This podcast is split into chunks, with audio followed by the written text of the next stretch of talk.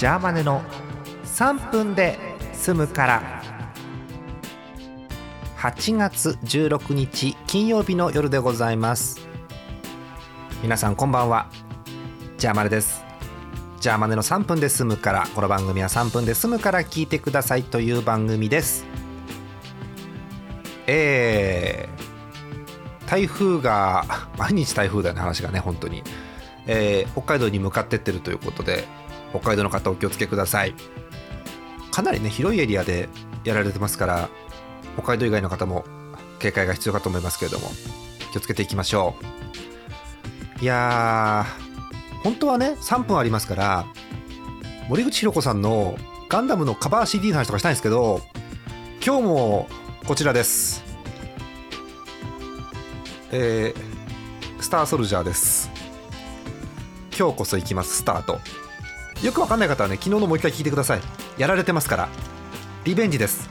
一面をね今日はクリアするのを最低目標にしていきたいと思うんですけど今日はついにねちゃんとね画面をねスタンドで立ててええちゃんとコントローラーを別途つけてですから今日はいけんじゃないの？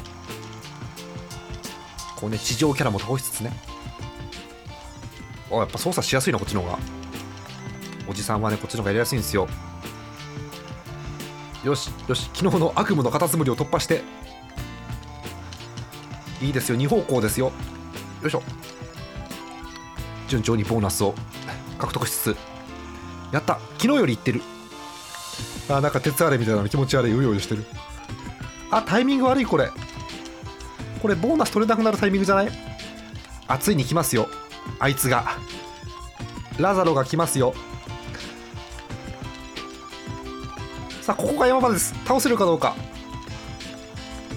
あー挟まれて終了。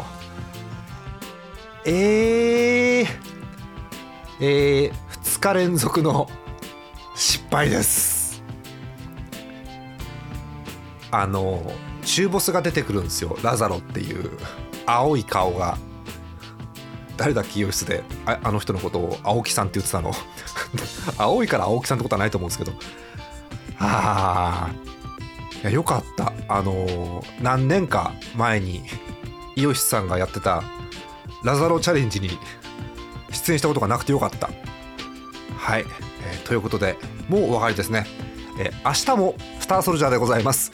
えまた明日です。おやすみなさい。ちょっと練習しとこう、もう少し。